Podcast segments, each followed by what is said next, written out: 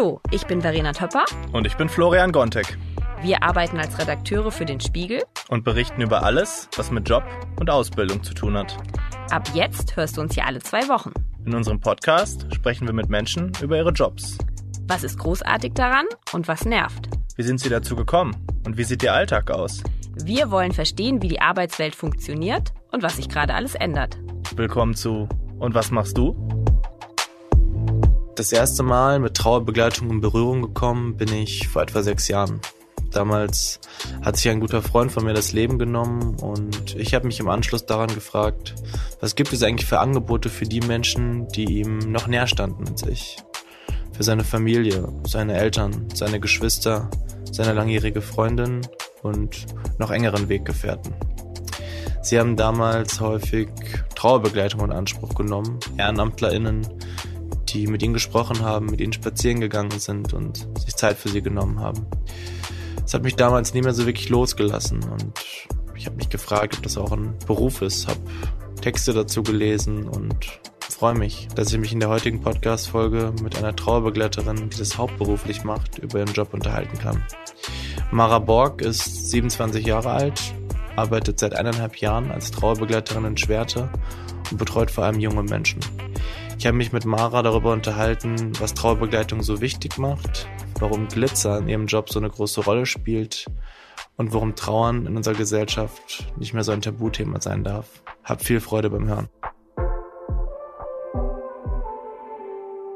Kommen wir zum heutigen Werbepartner, den ITZ Bund. Hier bringst du die Digitalisierung in Deutschland voran. An insgesamt zwölf Standorten setzt sich das ITZ Bund für eine zukunftsfähige IT ein. Ob Zoll, Wasserstraßen, Bundestagswahlen oder andere Bereiche. Hier gestaltest du Deutschlands Digitalisierung aktiv mit. Eine gute Work-Life-Balance, ein sicherer Arbeitsplatz, vielfältige Entwicklungsmöglichkeiten und ein zuverlässiges Einkommen sind dabei vorprogrammiert. Starte jetzt durch und bewirb dich auf digitalfürdeutschland.de.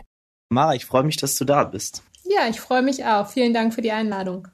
Vielleicht kannst du uns direkt zum Einstieg mal so ein bisschen mitnehmen. Wie sieht so ein klassischer Arbeitsalltag bei dir aus? Einen klassischen Arbeitstag gibt's tatsächlich nicht, weil es natürlich auch immer unterschiedlich ist, wie viele Begleitungen ich am Tag habe. Manchmal habe ich wirklich fünf Begleitungen hintereinander, manchmal habe ich dazwischen Pause, manchmal habe ich auch Tage, an denen ich keine persönliche Begleitung habe, aber dann vielleicht online begleite, also über den Mailkontakt oder im Videocall. Aber letztendlich, also vielleicht kann ich so eine skizzenhafte typische Begleitung vielleicht mal vorstellen, sage ich jetzt mal. Also bei einem Erstkontakt ist es wirklich so, dass das Kind ähm, erstmal auch unser Haus erkunden darf, die unterschiedlichen Räume im Leuchtturm, um sich erstmal ein Bild zu machen, kann ich mich hier sicher fühlen? Kann das ein sicherer Ort für mich sein, wo ich wirklich auch meine Gefühle, egal ob es Trauer, Wut, ähm, Verzweiflung, was auch immer, auch Freude oder vielleicht ähm, Erleichterung über den Verlust, zum Ausdruck bringen darf, ähm, ohne blöd von der Seite angeguckt zu werden, sage ich jetzt mal so lapidar. Und ähm, dann geht's auch meistens schon relativ schnell in den gestalterischen Prozess, dass wir ein Mutlicht ähm, gestalten. Was um ist ein Mutlicht? Kannst du das mal erklären? Ja, sehr gerne. Das ist ein Windlicht. Also es ist eigentlich ein ganz normales, langweiliges Glas. Ähm, und ähm, das bemalen wir dann mit Acrylfarben. Und da gibt's dann eben ja die Einleitung, hey, ähm, jeder braucht irgendwie im Alltag Mut, manchmal sind schwierige Zeiten. Dann fragt man natürlich nochmal, ob das Kind weiß, was Mut denn ist und ob man schon mal selber Mut gebraucht hat. Und dann wird's natürlich wieder auf das Thema Trauer bezogen. Und besonders, wenn man jemanden Liebes verloren hat, dann braucht man ja besonders viel Mut, weil das ist ja eine richtig, richtig doofe Zeit. Und weißt du was, wir hier im Leuchtturm, wir haben eine ganz tolle Möglichkeit, Mut einzufangen. Und ähm, ja, Kinder lieben das, ne? Also die Lieblingsfarben auszuwählen, vielleicht auch die Lieblingsfarben des Verstorbenen. Dann kann man nämlich schon im Gespräch schon mal so ein paar Sachen abfragen, ne? An Erinnerungsarbeit oder ähm, was für ein tolles Erlebnis hattest du mit der verstorbenen Person. Und ähm, ja, was ganz wichtig ist in der Trauerbegleitung, ist Glitzer. Bei uns wird alles voller Glitzer gemacht in der Regel, weil Glitzer gibt einfach viel mehr Lebensfreude. genau, und ähm, eine Stunde dauert ungefähr auch eine Zeitstunde bei uns. Und am Ende ähm, treffen wir uns nochmal bei Kindern eben äh, mit den Eltern, die sie begleitet haben oder ja auch mit anderen Bezugsbegleitungen, je nachdem, ja, wen sie noch haben. Ähm, und besprechen auch nochmal kurz, was in der Stunde war. Und ähm, dann wird sich verabschiedet bis in der Regel am Anfang einmal in der Woche und dann ähm, werden die Termine weitergesetzt auf zweimal in der Woche und womöglich dann auch noch die Einbindung in eine Gruppe. Du bist seit eineinhalb Jahren hauptberufliche Trauerbegleiterin. Was hat dich damals oder warum hattest du damals, was hat dich damals motiviert dazu, Menschen in ihrer Trauer zu begleiten? Ja, ich habe ähm, vor meinem Hauptberuf sozusagen in der Trauerbegleitung schon ehrenamtlich, ähm, auch beim Leuchtturm e.V. Schwerte, wo ich jetzt auch arbeite, ähm, ja in der Online-Beratung ähm, Jugendliche begleitet, die jemanden durch Suizid verloren haben. Und damals war es schon meine Motivation, eigentlich ja erstmal für die trauernden Menschen da zu sein und einfach eine Hilfestellung zu leisten, wieder aus der Ohnmachtserfahrung, ja, wieder ein Stück weit Selbstwirksamkeitserfahrung zu machen und zu spüren, hey, ich bin gar nicht alleine und ich bin gar nicht komisch in meiner Erfahrung und ich kann auch meine Trauer aktiv selbst mitgestalten. Und ein weiterer Aspekt war definitiv für mich, dass das Thema Trauer, aber auch Tod und Verlust einfach in unserer Gesellschaft noch sehr stark tabuisiert und stigmatisiert ist und ich da eigentlich auch gerne einen Beitrag zu leisten möchte, ja, dass es ein Stück weit offener gestaltet wird und wir einfach mehr über die Themen reden können. Mhm. Warum gibt es dieses Tabu bei uns in der Gesellschaft noch? Mm, also ich glaube, einerseits ist es ganz stark über die Erziehung und über die Sozialisation geprägt. Ähm, wenn Kinder schon im ganz frühen Kindergartenalter vielleicht erfahren würden, dass Tod ein Stück weit zum Leben gehört und das ist es, weil jeder von uns wird sterben, jeder wird von uns ähm, mal die Erfahrung machen, dass man jemanden verliert, den man sehr liebt ähm, und der ja dann auch stirbt und nicht mehr wiederkommt. Und Kinder haben eigentlich eine ganz offene Natur und möchten eigentlich alles sehr gerne hautnah erleben und sind sehr interessiert, auch eben an toten Vögeln, die sie vielleicht finden. Und ich glaube, da wäre es einfach gut, direkt offen mit umzugehen, um das auch so ein bisschen zu normalisieren. Viele Eltern, aber auch ErzieherInnen, glaube ich, haben einfach eine Scheu oder Angst, vielleicht auch was Falsches zu machen, was Falsches zu sagen, weil einfach der Tod und die Trauer einfach in unserer Gesellschaft nicht mehr so nah bei uns im persönlichen Alltag sind wie früher. Also heutzutage sterben Menschen häufig alleine und unpersönlich, vielleicht im Hospiz, im Krankenhaus, im Altenheim.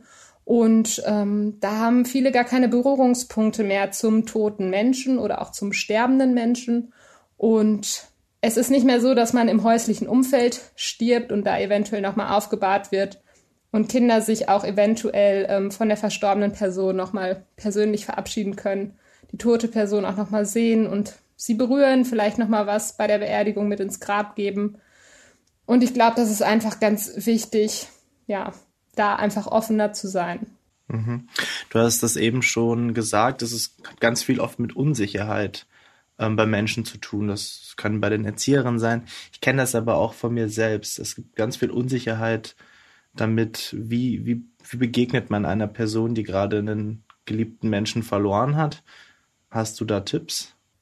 Hm, also ich glaube, so ein Schema F gibt's da tatsächlich nicht, weil einfach jeder Trauernde ganz individuell ist mit seiner Trauer, auch mit seinen Bedürfnissen.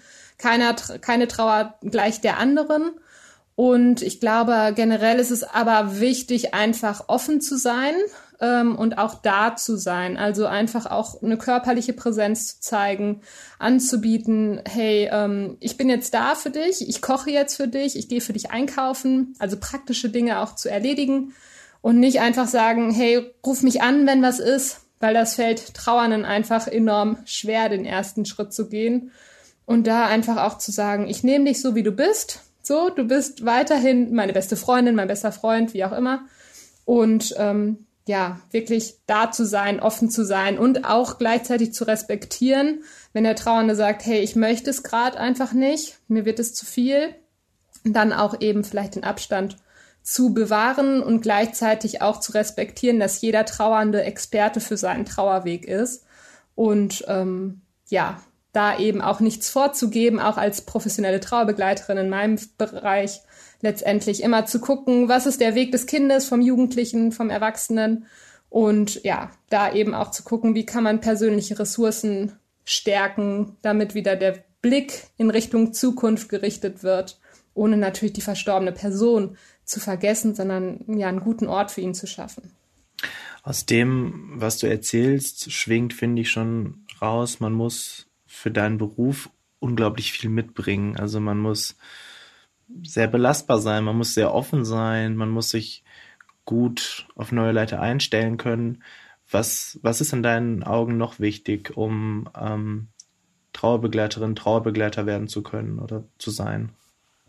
Ja, auf jeden Fall die Akzeptanz, wie ich es eben schon so ein bisschen ja einleitend gesagt habe und eben auch ganz viele vielfältige ja, ich sag mal Tätigkeiten, Fähigkeiten, die man mitbringen sollte, zum Beispiel im kreativen Bereich, im musischen Bereich. Wir arbeiten viel im Leuchtturm, ähm, eben auch im erlebnispädagogischen Bereich oder im Bereich der Psychomotorik, manchmal auch äh, im Psychodrama.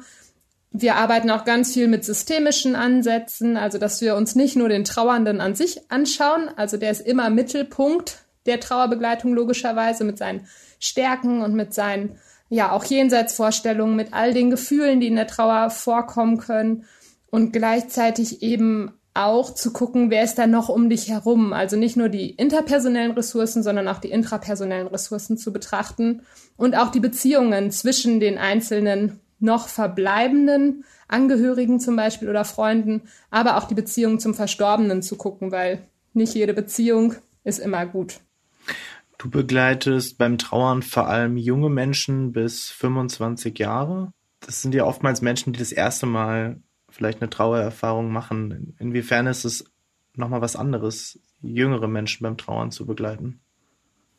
Also Trauer ist ja letztendlich erstmal nicht nur die Reaktion auf einen Verlust durch Tod, also damit beschäftige ich mich halt in meinem, in meinem Beruf. Aber Trauer ist ja auch zum Beispiel ähm, die Reaktion auf eine Verlusterfahrung, wenn sich Eltern scheiden lassen, wenn äh, man, wenn der beste Freund wegzieht, wenn man vielleicht auch eine Fähigkeit verliert. Und ähm, letztendlich, klar, haben Kinder dann auch schon im Vorfeld Verlusterfahrungen gemacht, aber in der Regel keine durch Tod. Und ähm, ja, so sehr unterscheidet sich erstmal jetzt von, von den Themenbereichen ist nicht, ob ich mit jüngeren Kindern arbeite oder mit Jugendlichen oder jungen Erwachsenen. Meistens ist die Form ein bisschen anders. Mit Kindern arbeite ich natürlich viel mehr im händischen Bereich, dass ich wirklich sehr kreative Sachen mache, was künstlerisch gestalte, was am Klavier zum Beispiel unternehme, um, um Gefühle darzustellen aber eben auch, dass ich viel im Garten mit denen bin und psychomotorische Angebote mache, um dann wirklich über die Ressourcen des Kindes zu gucken, wie kann ich dich stärken in, dein, in deiner Erlebniswelt. Und mit älteren Jugendlichen oder jungen Erwachsenen geht's dann natürlich auch eher schon wie in einer Erwachsenenberatung, eben auch um, um tiefsinnige Gespräche, um ähm, ja, Materialnutzungen wie zum Beispiel Gesprächskarten um nochmal auch andere philosophische Aspekte, wie zum Beispiel Jenseitsvorstellungen oder warum lebe ich überhaupt, was ist der Sinn des Lebens, ähm, nochmal zu erforschen. Aber auch gleichzeitig machen wir mit jungen Erwachsenen viele künstlerisch kreative Aspekte eben auch. Mhm. Durch Corona war es ja lange Zeit so, dass du nicht persönlich deine Sitzungen abhalten konntest. Mittlerweile ist das wahrscheinlich schon wieder besser möglich. Wie verändert das deinen Job auch?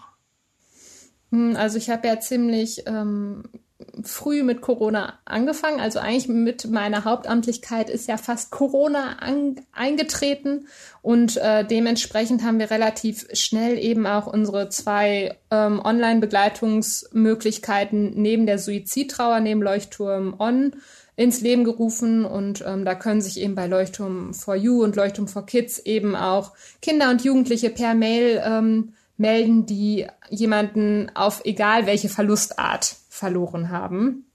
Das ist einerseits eine Möglichkeit. Darüber sind auch schon Kontakte entstanden, dann im Videocall.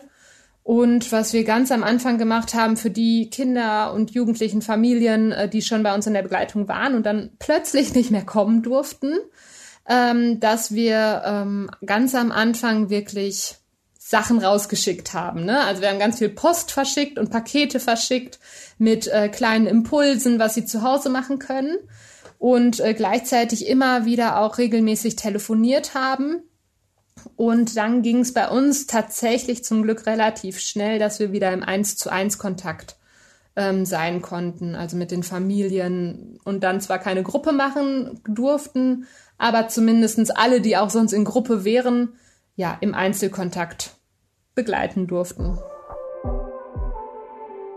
Hier ein Hinweis des heutigen Werbepartners Kununu. Das ist die Plattform, auf der man sich über Arbeitgeber informieren kann. Bestimmt hast du dort schon mal nachgeschaut, wie es bei deinem Arbeitgeber so läuft. Arbeitsklima passt, Work-Life-Balance passt. Doch wie sieht es mit deinem Gehalt aus? Auf Kununu vergleichst du ab sofort vertraulich dein Gehalt. Was ist das Durchschnittsgehalt für deinen Job? Und übrigens, Infos zu Gehaltsverhandlungen und Co. bekommst du obendrauf. Informier dich jetzt auf der Webseite kununu.com.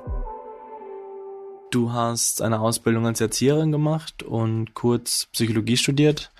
Beides sind wahrscheinlich Dinge, die dir in deinem jetzigen Beruf durchaus helfen und einen guten Background geben. In Deutschland gibt es für TrauerbegleiterInnen noch immer keinen offiziellen Ausbildungsweg. Wie ist deine Meinung dazu, Mara? Ja, auf jeden Fall. Also man kann sich in professionellen Fortbildungen vom Bundesverband für Trauerberatung und Trauerbegleitung eben fortbilden lassen. Ich finde, wenn man einen pädagogischen Grundberuf hat, sei es jetzt ein Ausbildungsberuf oder auch ein Studium, dann ähm, finde ich, kann man das auch gut so regeln. Aber ich würde mir natürlich wünschen, dass einfach die Aspekte Trauerbegleitung und Trauerberatung oder auch generell Tod und Trauer einfach in pädagogischen Ausbildungsberufen, aber auch im Studium, ja, berücksichtigt werden erstmal. Ne? Das wäre der erste Schritt. Und wenn dann natürlich vielleicht noch ein, noch ein Ausbildungsgang oder ein Studienfach zu Trauerbegleitung da wäre, wäre das optimal, damit ja die Trauerbegleitung auch ein bisschen höheren Stellenwert oder mehr Ansehen in der Gesellschaft und auch in der politischen Gesellschaft bekommen könnte, ähm, weil zum Beispiel Trauerbegleitung keine Leistung der gesetzlichen Versicherungen sind und ähm, dementsprechend Trauerbegleitung auch ja privat bezahlt werden muss oder eben, wie es bei uns der Fall ist, wir sind Träger der freien Kinder- und Jugendhilfe auch übers Jugendamt mitfinanziert werden kann, was natürlich nicht jede Familie unbedingt möchte, ähm, aber das ist eben auch eine Möglichkeit und mit einem, ja, grundständigen Studium, also selbst bei mir im Studium in der Heilpädagogik hinterher, ähm, habe ich leider ja erstmal kein Seminar gehabt zu Trauerbegleitung, obwohl es ja eigentlich in jedem pädagogischen Handlungsfeld auftauchen kann. Also in jeder Arbeit mit Menschen kann das Thema Tod und Trauer auftauchen. Also fände ich es gut, wenn es in jedem pädagogischen oder auch pflegerischen ähm, Beruf ja einfach auch thematisiert wird. Du hast gerade schon gesagt, dass deine Sitzungen nicht von der Versicherung bezahlt werden und auch wenn man auf die Forschung zur Trauerbegleitung in Deutschland schaut, sieht man, dass sie noch recht am Anfang steht. Ist das für dich auch ein Ausdruck dieser Tabuisierung von Trauer, von der du am Anfang gesprochen hast? Mm, ein Stück weit denke ich schon ich glaube einfach, dass es halt weiterhin schwierig ist, für viele Menschen darüber zu reden oder das auch anders, ja, für sich verständlich zu machen.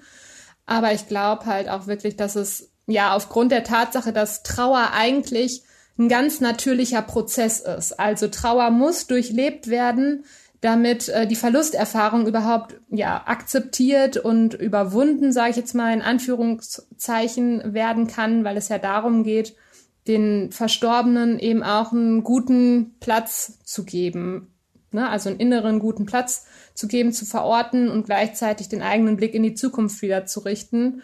Und ähm, ja, Trauer an sich ist erstmal ja nichts, also ist keine Krankheit. Es kann aber krank machen, wenn ähm, keine Ausdrucksformen dafür gefunden werden können. Und dann kann es zu einer erschwerten, komplizierten oder traumatischen Trauer kommen, auch wenn zum Beispiel Begleitumstände schwierig sind. Also ein tabuisierter Tod wie der Suizid oder ein, ähm, ein Tod, der kaum begreifbar ist, weil zum Beispiel der Leichnam fehlt oder mit Gewalt verbunden ist. Ähm, das sind natürlich Aspekte, wo vielleicht nicht die Mehrheit der Trauernden ähm, ja die Trauer alleine bewältigen kann und dann eben sich Unterstützung suchen kann im Rahmen der professionellen Trauerbegleitung. Und gleichzeitig ist es so, dass ungefähr 70 bis 80 Prozent der Trauernden eine nicht erschwerte Trauer erleben, also die Trauer ganz normal ähm, ihre Bahn gehen kann und die Trauernden auch ohne professionelle Trauerbegleitung, weil sie ein gutes soziales Netzwerk zum Beispiel haben oder gute eigene Ressourcen kennen, wo sie eben auch der Trauer einen Ausdruck geben können. Ähm, ja, letztendlich die Trauer eigenständig bewältigen. Mara, du trägst zur Arbeit immer ganz bestimmte Kleidung. Das heißt, es gibt, gibt Kleidung, die du nur auf der Arbeit trägst und die du dann sozusagen wie eine, wie eine Rüstung so ein bisschen abstreifst, um, um das, was du vielleicht auch auf der Arbeit erlebst, zu vergessen. Hast du noch mehr solche Mechanismen, um dich von dem, was du auf der Arbeit erlebst, auch abgrenzen zu können? Ja, total. Also ähm, ich glaube, das Abstreifen ist dafür da, einfach äh, die Erlebnisse erstmal in der Institution zu lassen und nicht mit nach Hause aufs heimische Sofa zu nehmen. So vergessen tue ich sie trotzdem nicht, aber erstmal rücken sie für mich im privaten Bereich in den Hintergrund und ähm, eine Möglichkeit ist dann auch zum Beispiel noch das einfach das Abduschen, also nach der Arbeit sich einfach mal unter die Dusche zu stellen, wenn wirklich viele Begleitungen waren und das so symbolisch abzuduschen. Auf der Arbeit hilft mir total der Kontakt zu meinen Kolleginnen und der Austausch mit ihnen im, im Team, in der Fallbesprechung oder auch in der Supervision. Also wirklich, dass man da auch ganz viele Themen oder auch Klienten ähm, ja auch einfach mal durchsprechen kann und auch fragen kann, hey, ich weiß gerade nicht mehr weiter. Habt ihr noch eine Idee? So, und ähm, gleichzeitig auch das Wissen zu haben, dass wenn man vielleicht mal in einem Fall, ja, getriggert wird von eigenen Erfahrungen, sage ich jetzt mal, dass man auch die Sicherheit hat, ich kann den Fall rein theoretisch abgeben. Also ne, dann mit einer guten Überleitung an eine Kollegin weiterzugeben.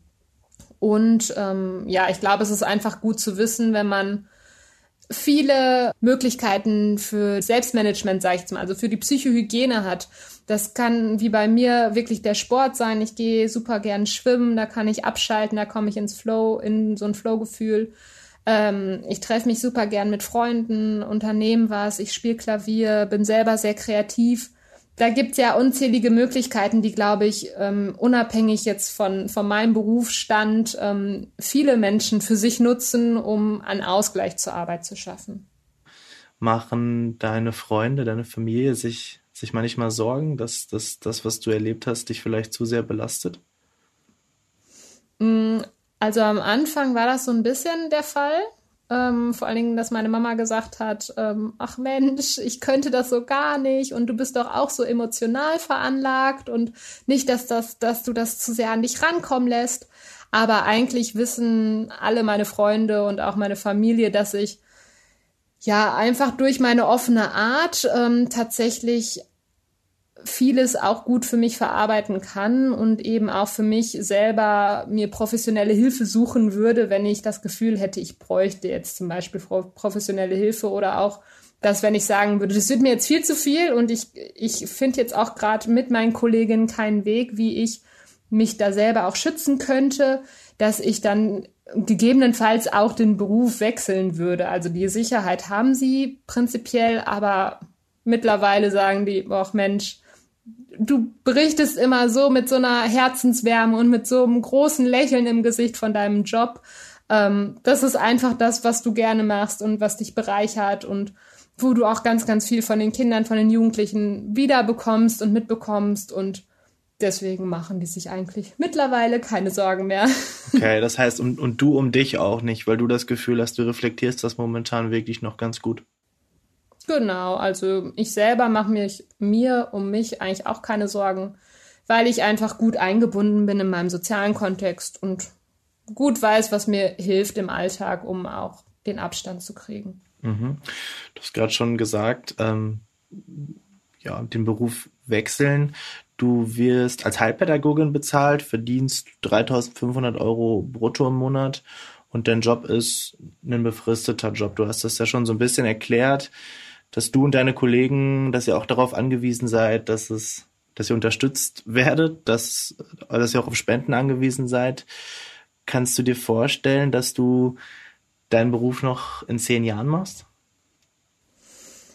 Also wenn es möglich ist von der Finanzierung her, dass wir immer unsere Projekte ähm, durch Stiftungsgelder ähm, ja sozusagen finanziert bekommen und dementsprechend auch ich bezahlt werden kann, ja, dann kann ich mir vorstellen, das auch mein gesamtes Leben lang zu machen, weil es mir einfach so viel Freude bringt. Ähm, was natürlich nicht heißt, dass es immer auch bei mir eine Krise geben kann im Leben, so und man dann vielleicht gezwungen ist, den Beruf irgendwie aufzugeben oder zu wechseln. Aber ähm, erstmal so, wenn das alles finanziell weiterläuft und ähm, meine befristeten Verträge verlängert werden, dann kann ich mir das sehr gut vorstellen, da weiterzuarbeiten in dem Bereich. Du hast gerade schon von der Freude gesprochen, die du während deines Berufes äh, empfindest. Kannst du von diesen Momenten des Glückes mal ein bisschen mehr erzählen? Also was ist, was ist in deinem Beruf Glück? Was gibt dir Glück? Also in der Einzelbegleitung ist es einfach zu erleben, wie ein Kind, was ähm, ja vielleicht am Anfang sehr verschlossen war und auch ähm, ja kaum vielleicht über die verstorbene Person sprechen konnte oder über die eigenen Gefühle sprechen konnte, die nicht zeigen konnte, auf einmal einen Riesenschritt macht und ähm, sich da öffnet. Oder ein Kind, was am Anfang ganz traurig war und dann man sieht, im Garten können wir toben und spielen und es lacht aus voller Herzensseele.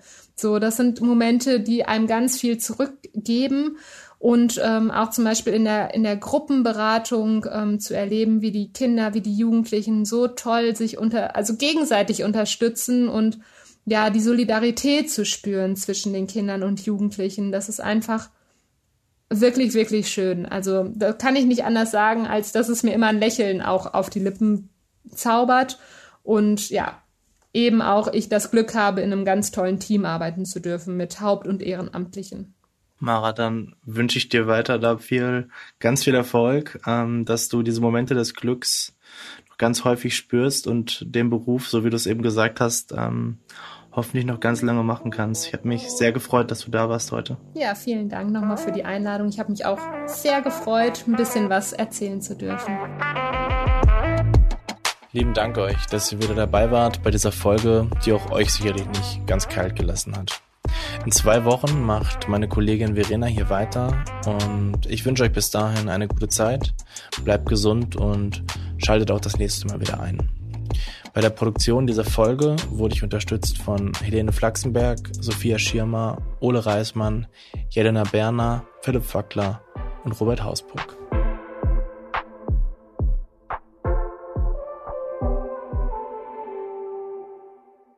Und hier noch ein Hinweis des heutigen Werbepartners, DB Regio Bus. Schön entspannt im Bus sitzen, Podcasts hören und die Welt am Fenster vorbeiziehen lassen? Bequemer kann der Weg zur Arbeit kaum sein. Aber woran du dabei nicht denkst, du machst gerade was für die Umwelt. Denn während du dich zurücklehnst und uns auf der Busfahrt lauscht, hast du für weniger Autos auf den Straßen gesorgt und dadurch CO2 reduziert. Du machst also schon auf dem Weg zum Job einen richtig guten Job. Übrigens, mehr zur CO2-Reduktion findest du auf dbregio.de slash Busfahren.